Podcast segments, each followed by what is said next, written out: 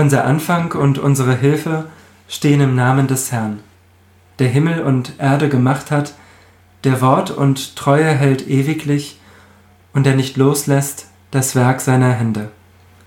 Amen. Lasst uns beten.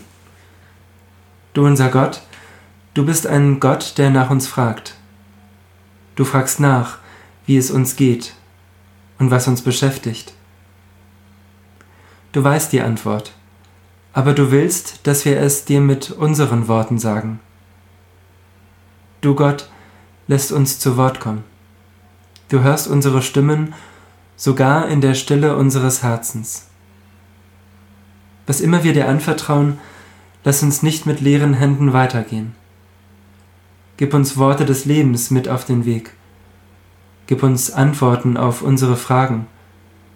Hilf uns weiter, mit guten Gedanken. Schenke uns Fragen, die uns einen Weg weisen. Erfülle unser Herz und unseren Verstand mit deinem Geist und lass uns Gemeinschaft erfahren im Hören auf dein Wort. Amen. Ich lese aus dem Buch des Propheten Jeremia Kapitel 1 die Verse 4 bis 9 in der Übersetzung der Guten Nachricht Bibel. Das Wort des Herrn erging an mich. Er sagte zu mir, noch bevor ich dich im Leib deiner Mutter entstehen ließ, hatte ich schon meinen Plan mit dir. Noch ehe du aus dem Mutterschoß kamst, hatte ich bereits die Hand auf dich gelegt. Denn zum Propheten für die Völker habe ich dich bestimmt. Ich wehrte ab. Ach Herr, du mein Gott, ich kann doch nicht reden, ich bin noch zu jung. Aber der Herr antwortete mir, Sag nicht, ich bin zu jung. Geh, wohin ich dich sende, und verkünde, was ich dir auftrage. Hab keine Angst vor Menschen, denn ich bin bei dir und schütze dich. Das sage ich, der Herr. Dann streckte der Herr seine Hand aus, berührte meine Lippen und sagte, ich lege meine Worte in deinen Mund. Liebe Gemeinde, es gibt ein Lied, das ich gerne höre, wenn ich beim Predigtschreiben nicht weiterkomme. Ein Lied von Tim Bensko. Das Lied heißt Wenn Worte meine Sprache wären. Der Refrain geht so. Mir fehlen die Worte, ich hab die Worte nicht, dir zu sagen, was ich fühle. Ich bin ohne Worte, ich finde die Worte nicht, ich habe keine Worte für dich. Im Deutschunterricht würde man jetzt sagen, das lyrische Ich versucht in Worte zu fassen, wie es ist, wenn ihm die Worte fehlen. Immer wieder brechen die Sätze ab. Immer wieder setzt das lyrische Ich von neuem an. Immer wieder versucht das lyrische Ich von neuem in Worte zu fassen, was letztlich nicht in Worte zu fassen ist. Doch obwohl das lyrische Ich keine Worte für diesen Menschen hat, den es besingt, wissen wir, um wen es geht um einen Menschen, der so wundervoll sein muss, dass es dem lyrischen Ich die Sprache verschlägt. Vielleicht ist dieser Mensch einfach unbeschreiblich schön, klug, schlagfertig, witzig, liebevoll. In jedem Fall unbeschreiblich. Und so endet der Refrain mit einem Satz, in dem diese Sprachlosigkeit zur Sprache kommt. Ich habe keine Worte für dich. Liebe Gemeinde, vieles kann uns die Sprache verschlagen. Liebe, eine Überraschung, ein Geschenk, ein Wunder. Was hat Ihnen zuletzt die Sprache verschlagen? Vielleicht denken Sie jetzt nicht an etwas Positives, sondern etwas, das Sie erschüttert hat. Zum Beispiel eine Nachricht, die Sie schwer getroffen hat. Oder etwas, das Sie im Fernsehen gesehen haben. Wenn ich an die zurückliegende Woche denke, dann hat es mir selbst gleich mehrmals die Sprache verschlagen. Mir fehlen die Worte, wenn ich die Bilder von der Explosion im Hafen von Beirut sehe. Mir fehlen die Worte, wenn ich höre, dass an einer Schule in Ungarn Roma-Kinder jahrelang getrennt von Nicht-Roma-Kindern unterrichtet wurden, sie nicht die gleichen Toiletten benutzen durften, sie daran gehindert wurden, richtig rechnen, lesen und schreiben zu lernen. Und das alles in einem Land, das sich als Bollwerk christlicher Werte versteht und mit der Trennung von Roma-Kindern und Nicht-Roma-Kindern in Schulen in Frage stellt, dass jeder Mensch ein Ebenbild Gottes ist. Mir fehlen die Worte, wenn ich Videos von der Corona-Demo in Berlin sehe.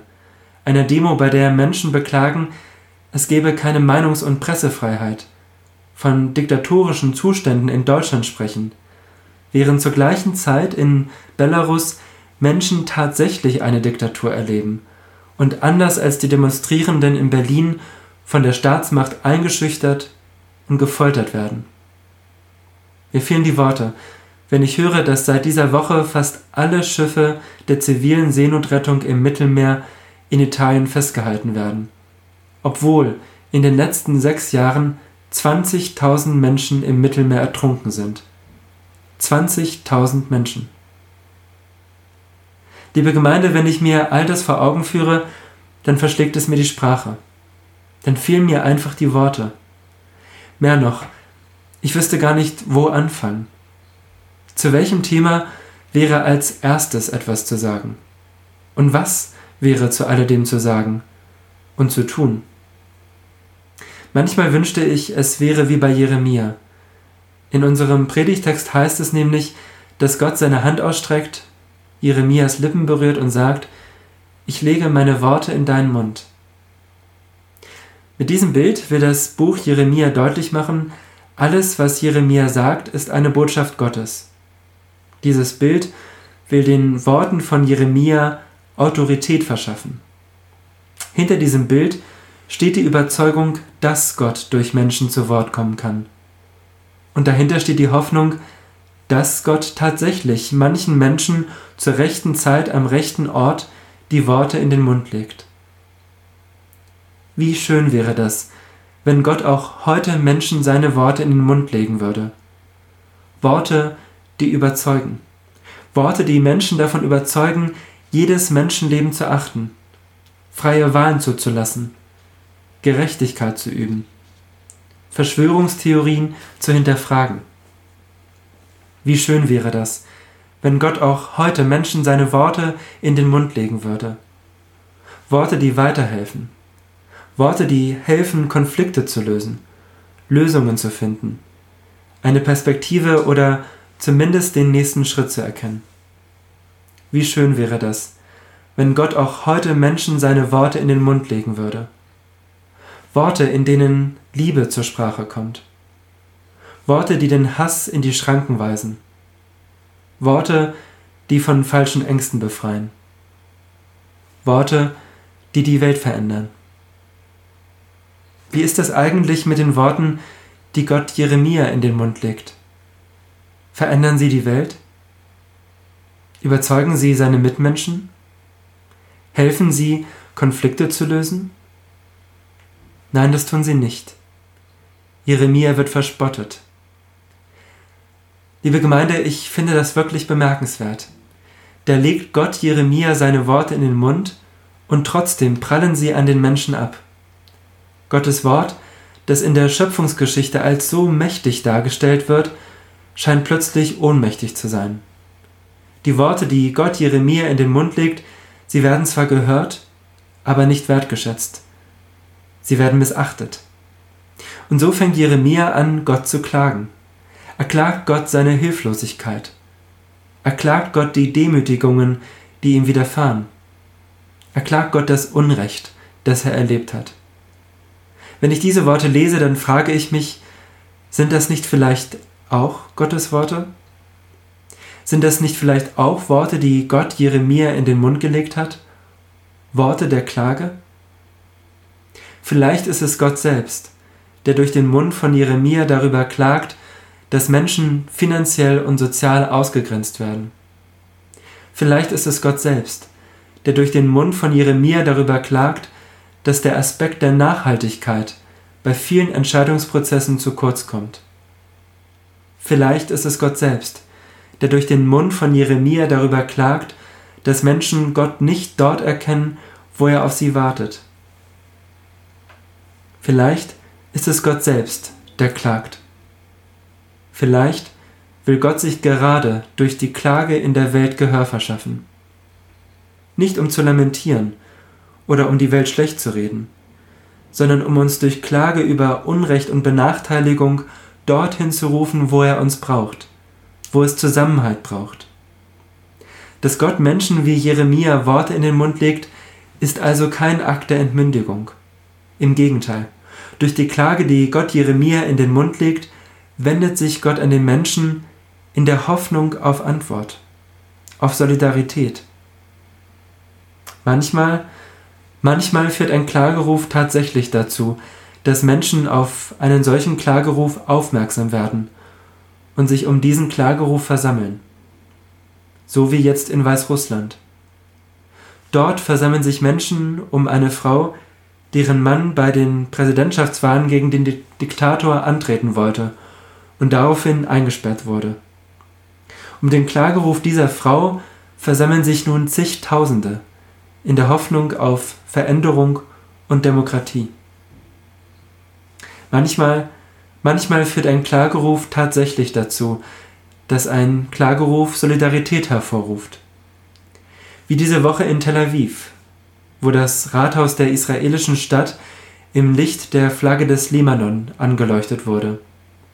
Ein Zeichen, nicht mehr, nicht weniger, aber ein Zeichen, das mehr sagt als tausend Worte. Manchmal Manchmal führt ein Klageruf tatsächlich dazu, dass im Zuge dieser Klage etwas Gutes entsteht. Auch in dem Lied von Tim Bensko mündet die Klage über die eigene Sprachlosigkeit in einen verbalen Befreiungsschlag. Denn im Zuge seiner Klage über seine Sprachlosigkeit fliegen sie Tim Bensko plötzlich zu, die richtigen Worte. Plötzlich weiß er, was er dem Menschen sagen möchte, den er so sehr liebt.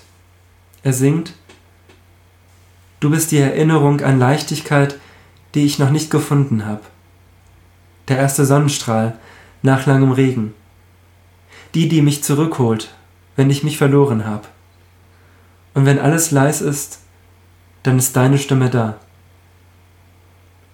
Diese Worte machen deutlich, was hinter all der anfänglichen Klage über die Sprachlosigkeit stand. Liebe. Ich glaube, so ist das auch mit den Klagen, in denen Gott sich zu Wort meldet. Denn wo Gott Menschen Worte der Klage in den Mund legt, zeigt sich, was Gott eigentlich mit dieser Klage zum Ausdruck bringt. Dass er den Menschen liebt. Dass er Menschen helfen will, ihrer Klage Gehör zu verschaffen, indem er ihnen Worte der Klage in den Mund legt, nach denen sie suchen. Denn manchmal Manchmal sind die einzigen richtigen Worte Worte der Klage. Durch sie sucht Gott immer wieder das Gespräch mit uns.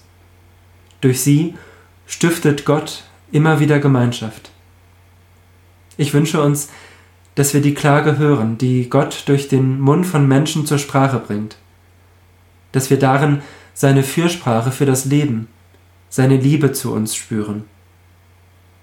Vor allem aber wünsche ich uns, dass wir uns trauen, auf seine Worte zu antworten, ob mit oder ohne Worte. Amen. Lasst uns beten. Du unser Gott, wir bitten dich, sei bei den Menschen, die sich in Weißrussland gegen die Diktatur engagieren. Stärke sie in ihrem Protest gegen Unterdrückung, Unrecht und Gewalt. Lass allen Protest friedlich bleiben und die Träger staatlicher Gewalt ihre Macht nicht missbrauchen. Gott, wir bitten dich, sei bei den Menschen, die bei der Explosion im Hafen von Beirut Menschen verloren haben. Hilf Lösungen zu finden für die Probleme vor Ort. Hilf Konflikte im Land zu entschärfen und ebne einem friedlichen Miteinander den Weg. Gott, wir bitten dich, Verschaffe deinem Wort Gehör in dieser Welt, deiner Klage über Ausgrenzung, deinem Ruf nach Versöhnung, deiner Bitte um Bewahrung der Schöpfung. Lass dein Wort Gehör finden und diejenigen erreichen, die auf der Suche sind nach Trost und Hoffnung. In der Stille nennen wir dir die Namen derer, die wir dir heute besonders anvertrauen wollen.